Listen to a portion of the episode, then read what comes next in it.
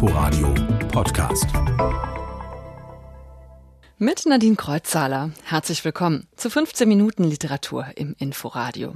Heute geht es tief in den Süden der USA, nach Virginia. Da ist die Schriftstellerin Nell Sink aufgewachsen und so heißt auch ihr neuer Roman. Geschrieben hat sie ihn, wie all ihre Bücher, aber in Bad Belzig in Brandenburg. Dort lebt Nell Sink seit einigen Jahren.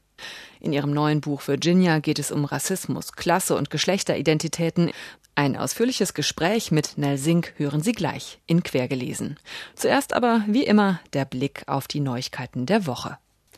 A Clockwork Orange, der Buchklassiker von Anthony Burgess, hat eine Fortsetzung. Forscher haben in Manchester ein unveröffentlichtes Manuskript im Nachlass des britischen Schriftstellers entdeckt. Es trägt den Titel The Clockwork Condition und ist laut britischer Medienberichte um 1972 herum entstanden. Es soll sich bei der Fortsetzung aber nicht um einen Roman, sondern um eine philosophische Abhandlung zur Natur des Menschen halten. Der Ullstein Verlag bringt Ende Juni den Bericht des US-Sonderermittlers Robert Mueller zum Wahlkampf Donald Trumps und möglichen Einmischungen von russischer Seite auf Deutsch heraus. Dabei greift der Verlag auf die Variante zurück, die die Washington Post herausgegeben hat. Eine Einführung und eine Analyse von Journalisten der renommierten US-Tageszeitung sollen den Bericht über die Untersuchungsergebnisse des Sonderermittlers ergänzen. Der Rowold Verlag hat am Donnerstag seinen Einzug in sein neues Domizil in Hamburg gefeiert und damit seine Rückkehr in die Hansestadt. Zuvor war Rowold fast 60 Jahre in Rheinbeck in Schleswig-Holstein zu Hause. Zu den Stationen in der über 100-jährigen Geschichte des Verlagshauses gehörten auch Leipzig, Berlin und Stuttgart. An dem Fest im Hamburger Schauspielhaus nahmen mehr als 500 Gäste teil. Und das waren die Neuigkeiten aus der literarischen Welt. Bad Belzig. Das 11.000 Einwohnerstädtchen in Brandenburg ist seit einigen Jahren die Wahlheimat der amerikanischen Autorin Nell Sink. Erst mit 50 hat sie von hier aus ihren ersten Roman veröffentlicht und das auch nur, weil der berühmte US-Schriftsteller Jonathan Franzen sie dazu ermutigte. Der Mauerläufer wurde ein großer Erfolg. Inzwischen kann die Amerikanerin vom Schreiben leben und gerade ist ihr drittes Buch auf Deutsch erschienen, Virginia. In den USA wurde es schon 2015 veröffentlicht. Es geht um Geschlechteridentitäten, um Rassismus und Rassentrennung, die an amerikanischen Schulen zwar 1954 aufgehoben wurde, praktisch aber noch bis in die 70er Jahre hinein bestand. Ein schwuler Literaturprofessor und seine lesbische Schülerin haben wilden Sex, bekommen zwei Kinder und heiraten. Es folgen Betrug, Desillusionierung und schließlich die Flucht. Fortan leben Mutter und Tochter, blond und blauäugig wie sie sind, unter falscher Identität, als Schwarze. Das klingt erstmal unglaublich. Darüber habe ich mit Nersink gesprochen. Ja, für viele hat das unglaublich geklungen erstmal. Ich hatte dann das große Glück, dass dann eine große Geschichte in die Medien kam, auch im, in 2015, kurz nach Erscheinen des Buchs, war äh, so eine Frau aus Minnesota, Rachel Dolezal, dauernd in den Nachrichten, weil sie es geschafft hatte, sich als schwarz auszugeben. Und das war einfach so eine Seifenoper, die Panoramaseiten so rauf und runter ging. Und dann auf einmal merkte man, dass mein Buch doch realistischer war, als man anfangs angenommen hatte für mich war das von Anfang an realistisch, weil ich komme ja aus dem Süden und ich weiß, wie willkürlich diese Unterscheidung schwarz und weiß ist in der Praxis. Wenn man nur zwei Kategorien hat, aber die Menschen doch die äh, Gewohnheit haben, sich zu vermischen ganz wild, dann äh, nach ein paar Generationen hat man einfach Fälle, wo die Leute nicht nach der Kategorisierung aussehen, ich habe dann immer wieder Leute kennengelernt, wo ich selbst nicht auf die Idee gekommen wäre, dass die schwarz wären. Ihr Roman, die Geschichte, die Sie erzählen, wie Sie sie erzählen, ist das auch als Kommentar zu verstehen zum Rassismus, der ja in den USA und nicht nur dort, also immer noch präsent ist? Es ist ähm, vielleicht ein Stück weit Kommentar, aber vor allem wollte ich mit dem Buch Aufklärung betreiben über diese Situation, so wie sie früher herrschte, weil das, das wissen sie wenigstens. Es sind nicht alle schon Mitte 50, so wie ich, und nicht alle kommen aus dem Süden. Und meine Romane bedeuten mir sehr viel, die sind sehr persönlich. Ich will da viel Humor reinbringen und äh, packende Geschichten erzählen, aber ich will auch niemands äh, Zeit verschwenden und deswegen will ich auch immer eine Botschaft kommunizieren. Und in diesem Fall ist es ein bisschen diesen Informationsgehalt, dass eben einige der schlimmsten Auswüchse des Rassismus kamen erst nach dem Zweiten Weltkrieg. Da wurden erst den Schwarzen im Süden von Virginia ihr äh, ganzes Land gestohlen. Davor haben sie es behalten dürfen. Also das wird direkt thematisiert in dem Buch. Ist es eine Sache, die Sie schon länger mit sich herumgetragen haben? Ja, ich meine, wenn man so aufgewachsen ist in so einer so einer vergifteten Gesellschaft, man kann es nicht anders beschreiben. Das ist einfach falsch, wenn man zwei Kasten hat. Und das ist für ein Kind auch ähm, besonders schwer. Man hat ja so einen starken Gerechtigkeitssinn als Kind. Aber eben auch, weil Kinder einen starken Gerechtigkeitssinn haben, merkt man an, den, an der Jugend von heute. Die gehen sehr, sehr streng ins Gericht mit älteren Amerikanern, die in diesem System aufgewachsen sind. Und dann muss man sich überlegen, dieser Mensch war noch nie in ihrem Leben überhaupt in der Lage, legal in ihrem frühen Leben, in der Jugend, was eigentlich zählt, um damit ganz enge Freundschaften geschlossen werden. Sie hätte nicht sich mit schwarzen äh, Jungs und Mädels abgeben können. Und natürlich gibt es Leute, die damit angeben, dass sie wahrscheinlich im Nachhinein erzählen, äh, so wie, ja, ja, ich, ich, ich hatte schwarze Freunde, ich ging zu schwarzen Bands. Mm, das glaube ich nicht immer. Die Rassentrennung hat echt gut funktioniert. Das heißt, hm. man hat dieses, diese andere Rasse im täglichen Leben gar nicht zu Gesicht bekommen. Hm andere Schulen, andere Restaurants, andere Busse. Wie oft ähm, sind Sie denn in den USA? Wie oft fliegen Sie hin? Fahren Sie eigentlich dann auch noch in den Süden nach Virginia? ja, das, das mache ich ganz gerne. Es ist wunderschön dort. Aber es hat sich massiv verwandelt. Den alten Süden gibt's vielleicht noch, aber es hat sich zurückgezogen in so entlegene Ecken irgendwo, die, im tiefsten Alabama. Und was man vor allem sieht, ist, dass die Leute sich doch kennen, dass sie zusammen die ganze Bildungslaufbahn durchmachen, äh, dass sie miteinander weggehen und zusammen Kinder kriegen.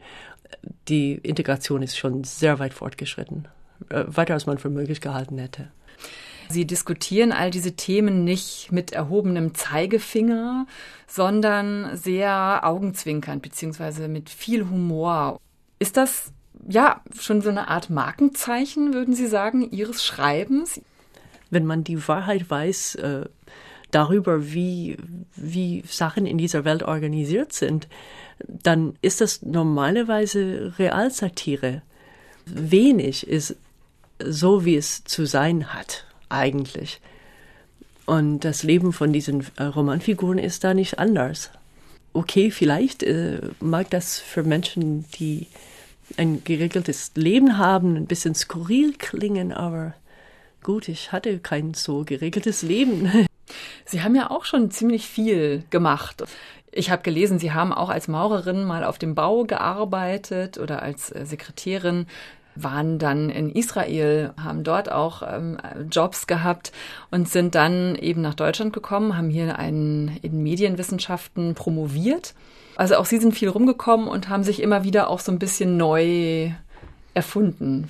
Das war einfach eine Notlösung, um irgendwie zu überleben und äh, nichts geschah aus Abenteuerlust. Ich war nie abenteuerlustig und bin es auch immer noch nicht. Es ist so ein bisschen vielleicht auch schwer verständlich an meinem Leben, wenn man es äh, von außen ansieht, aber ich habe einfach immer wieder versucht, einen Ort zu finden, wo ich sagen kann, so, so hier bin ich Mensch, hier darf ich sein. Und es äh, gelang mir erst in dem Moment, wo ich halt meine Werke veröffentlichen konnte. Vom Schreiben leben zu können, so rein finanziell, das ist wie neugeboren werden. Das ist so toll. Nell Zink. Ihr neuer Roman Virginia hat 320 Seiten und ist bei Rowold erschienen, aus dem Englischen übersetzt von Michael Kellner. Morgen Abend feiert Nell Sink ihre Berliner Buchpremiere in der Buchbox in der Kastanienallee 97 in Prenzlauer Berg in Berlin. Los geht's um 20 Uhr. Rassismus, Kolonialherrschaft, Sklaverei. Über diese Themen muss man auch sprechen, wenn man sich heute mit Robinson Crusoe beschäftigt. Am Freitag vor 300 Jahren erschien der Klassiker von Daniel Defoe zum ersten Mal in London. Crusoe macht sich auf, die Welt zu entdecken, er leidet dabei Schiffbruch, strandet jahrzehntelang auf einer einsamen Insel und trifft dabei einen Eingeborenen. Im Roman heißt es Als erstes erklärte ich ihm, dass er künftig Freitag heißen würde. Ich brachte ihm auch bei, Herr zu sagen und mich so zu nennen. Der weiße Herr, der schwarze Sklave, zutiefst rassistisch. Damals jedoch im 18. Jahrhundert für die meisten Europäer völlig normal. So kann der Klassiker heute als historische Quelle gelesen werden. Bis heute lebt Robinson Crusoe aber vor allem weiter als einsamer Inselmythos. Defoe schuf das Genre der Robinsonade und sein Roman dient immer wieder noch als Vorlage für Filme, Bücher und auch Videospiele. Wenn Sie sich Robinson Crusoe noch einmal nähern wollen, im Mare Verlag ist eine ungekürzte Neuübersetzung von Rudolf Mast erschienen. Von Daniel Defoe zu einem Klassiker ganz anderen Kalibers, zu Theodor Fontane. Er lebte ein Jahrhundert später als Defoe und würde in diesem Jahr 200 Jahre alt. Der Theo, der Berlin-Brandenburgische Preis für junge Literatur, ist nach ihm benannt und hat sein Motto in diesem Jahr auch ganz in den Dienst Fontanes gestellt vor dem Sturm. Hunderte Schüler und Schülerinnen zwischen 10 und 18 Jahren haben ihre Geschichten und Gedichte dazu eingesandt. Und heute wird er im Roten Rathaus vergeben, der Theo. Einen der Nominierten ist Rosa Engelhardt, 17 Jahre alt und ein alter Hase. Dreimal war sie schon nominiert. Der Gewinn beim Theo ist ja unter anderem auch die Literaturwoche von den schreibenden Schülern und über diese Literaturwoche habe ich in den vergangenen Jahren halt wirklich so viele gleichgesinnte Schreibende gefunden, halt so viele gute Freunde, eine meiner besten Freunde inzwischen und das ist einfach super schön, das ist für mich die Hauptsache. Also Theodor Fontana als Autor, ich muss sagen, es gibt geteilte Meinung zu Effi Briest, vor allem bei den Leuten, die ich kenne in meinem Alter. Viele finden das Buch halt sehr, sehr schwer zugänglich und sehr, sehr langatmig. Also ich muss sagen, Jetzt, wenn man das auf Effi Bries bezieht, mir hat die Geschichte schon äh, gefallen auf jeden Fall.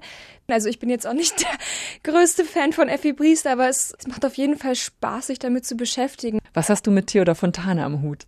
Wenn ich jetzt als Hobby oder einfach zu Hause Bücher lese, wäre jetzt vielleicht Theodor Fontane nicht unbedingt dabei, aber es auf jeden Fall, es erweitert einem so ein bisschen dieses Spektrum von Büchern, dass man nicht nur diese modernen Sachen hat, sondern auch die von damals so.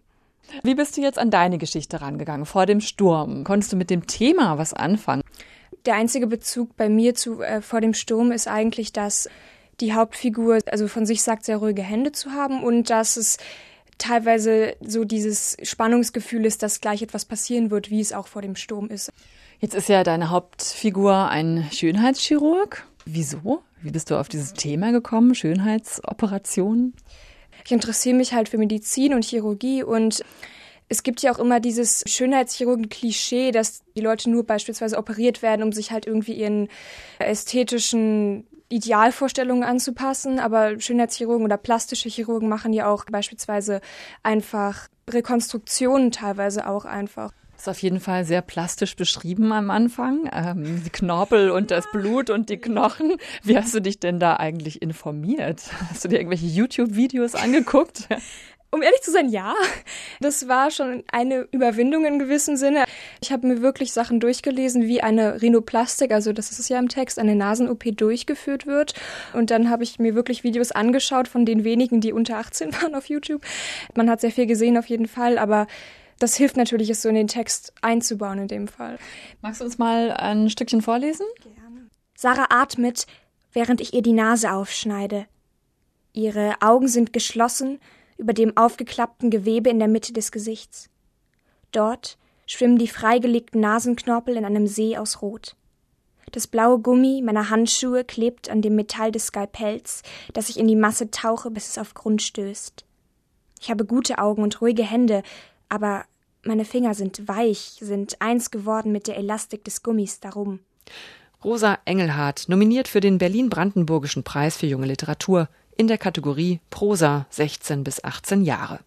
Bleibt noch der letzte Satz in Quergelesen. Bei uns wie immer der erste aus einem aktuellen Buch. Heute kommt er aus Barbara, Liebesnovellen und andere Raubtiergeschichten von Wolf Biermann. Nach dem Bau der Mauer und noch lange vor meinem Verbot 1965 im Dezember bot mir ein Bett im Krankenhaus eine willkommene Klausur. Am Dienstag um 20 Uhr liest Wolf Biermann im Berliner Ensemble aus Barbara. Das war quergelesen. Einen schönen Sonntag noch wünscht Nadine Kreuzzahler. Inforadio Podcast.